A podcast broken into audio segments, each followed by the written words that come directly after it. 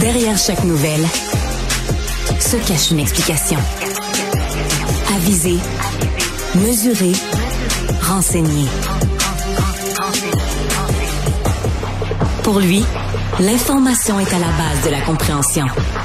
Engagé sur les enjeux de société, il réfléchit aux solutions. Alexandre Morand-Villouellette.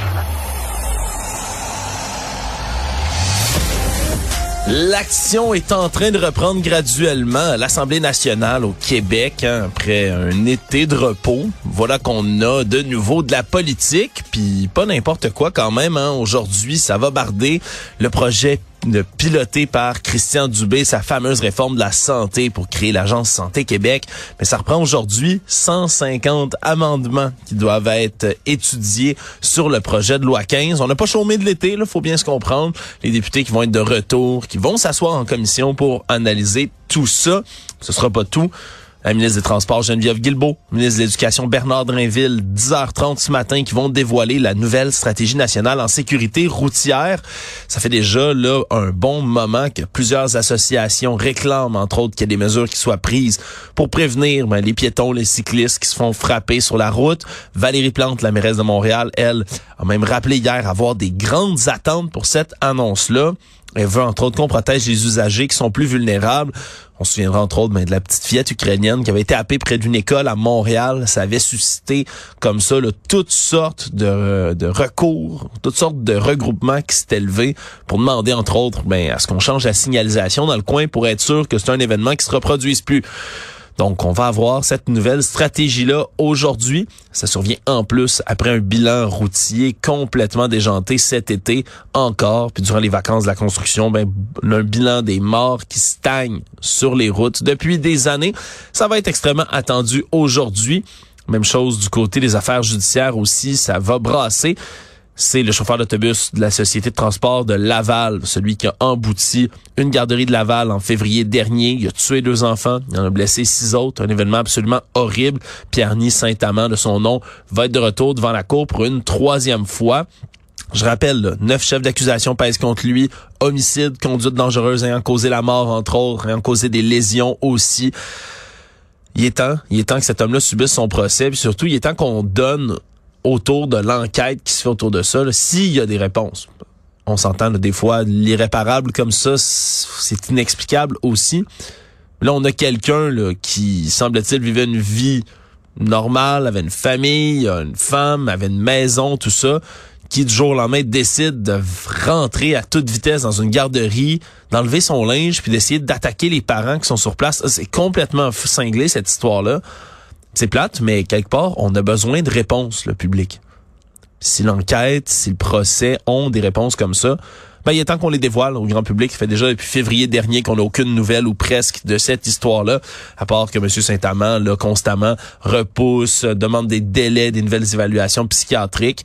J'ai hâte de voir exactement qu'est-ce qui en retourne dans ce dossier-là.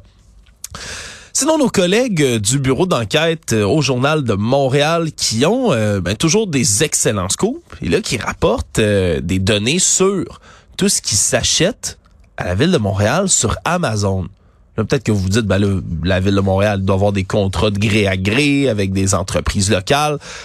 Oui, mais ça ne les empêche pas vraiment de dépenser en fou l'équivalent de 1000 dollars par jour sur Amazon. Un moment où on dit c'est drôle parce qu'on a pris une politique du côté de la ville de Montréal en 2021 pour prioriser les PME locales pour leurs achats.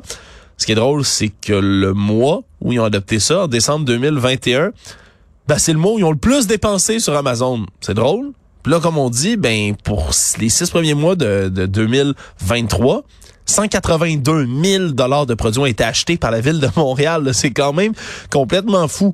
Il y a deux jours, deux jours seulement, 3 janvier, 4 avril, les deux seules journées de tout 2023 jusqu'ici, durant les six premiers mois, où on n'a pas acheté rien du tout sur Amazon.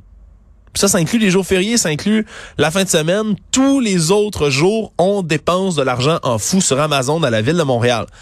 là, ce qui est encore plus spécial, c'est du côté de la ville, mais on dit ah euh, vous savez oui on veut réduire tout ça mais on dit que c'est une infime partie du volume annuel des dépenses de la ville seulement puis que on fait déjà là le strict minimum là en achat du côté des plateformes des géants du web. OK, le strict minimum, le problème c'est que ben t'as Montréal, puis de l'autre côté t'as la ville de Québec depuis 2017 qui réduit de beaucoup, beaucoup, beaucoup ses dépenses sur Amazon. On est rendu, là, en 2023, une moyenne de 7 dollars par jour. 7 dollars. 145 fois moins élevé qu'à Montréal. On, on, se comprend. C'est pas la même taille de ville, mais quand même. C'est fou, là. C'est fou alors que depuis des années, à Québec, on réduit, réduit, réduit, réduit, réduit l'utilisation d'Amazon au maximum. On a des politiques comme ça pour acheter des produits ici, là. Et puis non pas sur des géants du web comme Amazon. Ben, à Montréal, ça n'a fait qu'augmenter durant la même période. Vraiment bizarre comme approche de l'administration Plante, de comme pas nier tout ça, mais de dire, ah, ben, vous savez, euh, on dépense déjà pas beaucoup, on peut pas en faire plus. Puis as l'exemple d'une autre ville juste à côté qui fait excessivement plus. Tu sais, la différence, c'est même, même pas comparable. Ouais, j'ai hâte de voir comment on va réagir là, du côté de la ville, du côté du gouvernement aussi en entendant ça. C'est plate parce qu'on a le panier bleu hein, qui existe, qui, on se comprend bien, là. C'est pas encore l'équivalent d'Amazon, on est d'accord. C'est pour de l'achat québécois ici local. Mais on a dépensé là, à peine au-dessus de 1000 dollars sur la plateforme depuis euh, depuis un bon moment. Puis pendant la même période, 265 000 dollars de dépensés du côté d'Amazon. Ouais, vraiment, ça fait dur un tout petit peu du côté de la ville de Montréal. C'est une décision, euh, puis on en reparlera en cours d'émission, mais qui, pour moi, deux nouvelles qui viennent illustrer à quel point, hey, on fait dur en transport au Québec, là. Eh boy. Puis je parle pas en transport en commun, là. on peut se réjouir du REM. On sait toujours pas combien ça a coûté exactement le REM. On, on sait toujours pas combien ça va coûter de l'étendre. C'est venu en retard, mais bon, ça c'est un beau projet. On peut quand même en être fier au, final. Là, on a des problèmes, comme le pont-tunnel Louis-Polyte Lafontaine. Je rappelle, c'est des travaux de réfection qui vont durer encore pour des années même si on tient compte du fait qu'on respecterait les délais. Là. Si on prend en compte qu'on va respecter les délais, ça va être encore long. Si on les respecte pas, comme ça arrive souvent, ça va être encore plus long. Pendant ce temps-là, ben on se souviendra le slogan du gouvernement juste avant de commencer les travaux. On a dit avez-vous votre plan B Vous vous souvenez les affiches partout qui disaient trouvez vous-même votre votre nouvelle alternative. On ferme le tunnel pour des années en partie. Euh, vous allez être obligé de vous trouver votre plan B ça avait été critiqué là. Puis honnêtement, le ton était franchement euh, franchement insultant pour certaines personnes qui ont besoin d'emprunter le bon tunnel chaque jour, de se faire dire "Hey, on ferme tout ça, c'est à vous de trouver vos options."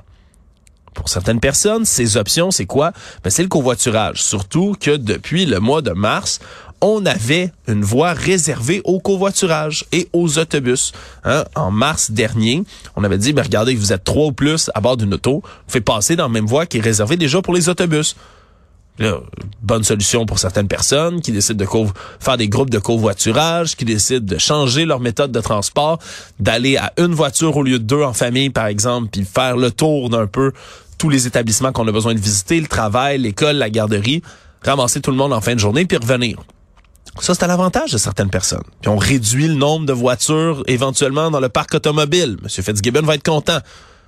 Mais là, du côté du ministère des Transports, vendredi dernier, dans une technique qui ben, revient souvent, on a décidé, sans rien dire, sur la page Facebook, hein, bravo, encore une fois, on va annoncer des trucs sur Meta, clairement pas dans les, dans les médias traditionnels, on annonce comme ça que dès lundi, dès aujourd'hui, ah, ben c'est fini euh, le c'est fini le covoiturage, vous avez plus le droit de passer dans cette voie-là. Ils ont, dit ça comme ça, là, discrètement sur Facebook, une mesure importante que certaines personnes utilisent, c'est terminé. Pourquoi? Ben on dit qu'il y a trop d'infractions. Ouais, ouais, du côté du ministère, on dit, ben, il y a trop de gens qui ne devraient pas utiliser cette voie de covoiturage qui l'utilisent. Fait que c'est comme, euh, vous vous souvenez quand vous étiez dans votre classe, quand vous étiez jeune, puis qu'on avait une activité privilège, puis il y a des amis en arrière de la classe qui parlent ou qui sont délinquants, qui sont tannants, puis ça finit par pénaliser toute la classe, alors que comme 98% des gens faisaient bien leurs affaires, puis là, c'est insultant pour toi, tu dis, waouh, je perds mon privilège à cause d'une gang de cabochons. Mais là, c'est exactement la même chose qui se fait. Je le dis, répète, là. Fait quelques mois seulement que c'est en place. On décide juste du côté du ministère des Transports, là. Bah, on pourrait plus surveiller, on pourrait augmenter les amendes, on pourrait mettre des caméras pour s'assurer qu'il y a des gens qui se fassent coincer s'ils n'ont pas assez de personnes dans leur véhicule pour ça. Non, non, il y a trop d'infractions, on jette ça complètement à poubelle. Fini. Ah, imaginez. Vous dites aux gens, trouvez votre plan B, ils trouvent leur plan B, tu leur, tu leur enlèves cette option-là. OK, on va augmenter le trafic, on va rajouter les autos dans le parc automobile. C'est vraiment ça que vous voulez? On va le faire. OK. Je comprends pas. Je comprends pas. Je m'explique mal des décisions comme ça, là. Comprends. Puis surtout, si vous prenez une décision qui est aussi, dans ma tête, controversée, puis qui est, qui est aussi bizarre, ben, assumez-le, ça perd l'hypopète. Assumez-le. Écrivez-le, envoyez un message, diffusez-le dans les médias, faites un communiqué efficace. Je comprends, on fait un communiqué, on le fait discrètement un vendredi que personne ne le voit. Eh ben, en passant, vous avez jusqu'à, c'est lundi que ça rentre en fonction. Dès le début de votre prochaine semaine de travail. C'est, assumez-le. Si vous prenez une décision de même, assumez-la. Puis arrangez-vous pour que tout le monde le sache, puis vivez avec les conséquences. Arrangez-vous pas pour que les médias le trouvent pendant la fin de semaine, le trouvent le lundi, s'en rendent compte, puis on diffuse ça le mardi. Je trouve ça complètement aberrant. Je disais qu'il y en avait deux, des nouvelles en transport qui nous font l'air euh, d'avoir l'air pic-pic ici au Québec. Mais là, euh, on apprend qu'un étudiant de l'université McGill, hein, un, jeune homme, Alex Lai, qui est étudiant en génie logiciel à l'université, qui lui euh, a créé un logiciel logiciel assez intéressant, merci, qui permettrait de recharger votre carte Opus, par exemple, vos titres de transport en commun, à partir de votre téléphone. Ça utilise le NFC, le Near Field Communication, ce qui est l'espèce de fonction de votre téléphone, par exemple, pour payer PayPass, Apple Pay, Google Pay, des affaires comme ça. C'est juste mettre votre téléphone sur un détecteur de puces, puis vous pouvez payer, par exemple, avec votre carte de crédit. Mais ça, on pourrait faire ça. En fait, ça se fait, ça pourrait déjà se faire. C'est le logiciel que a développé M. Alex Lai. Rechargez votre carte Opus, vous payez sur votre sel, vous la rechargez au début du mois. Fini les files d'attente devant les bornes, fini d'aller gosser sur une petite machine puis pitonner. Non, non. Vous pouvez tout faire ça chez vous, en vous rendant jusqu'au métro, vous pouvez le faire. Fonction fantastique. Mais non. On va pas laisser M. Alex Lai développer son logiciel. Lui, ça a pris trois mois faire ça tout seul de son bord.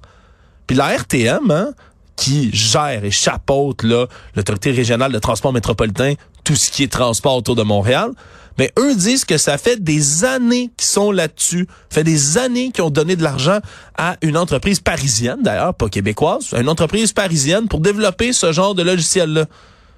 Un étudiant de génie qui fait ça pas en huit ans, en trois mois, il fait de son bord. La RTM dit, ben non, ne fait pas mettre ça, ce logiciel-là. On ne recommande pas son utilisation, ne le prenez pas. Faut que ce soit fait par nous. Mais c'est débile. Il y a quelqu'un qui est capable de le faire tout seul, c'est un étudiant. Nous, on donne de l'argent, on lance des millions à une entreprise d'ailleurs pour qu'il fasse le même travail de manière beaucoup moins efficace, semble-t-il, de manière beaucoup plus lente. Puis quand quelqu'un prend une initiative qui pourrait nous aider dans le transport en commun, ben la RTM fait non, mais c'est pas nous qui l'a développé, fait que non. Je trouve ça, je trouve encore une fois que c'est débile, qu'on réfléchit en cabochon quand il s'agit de transport euh, en tout genre, que ce soit en commun ou en voiture, ici au Québec. C'est pas pour rien qu'on continue à être cynique encore et toujours sur tous nos projets, parce qu'on y a habitué. Bienvenue ce matin à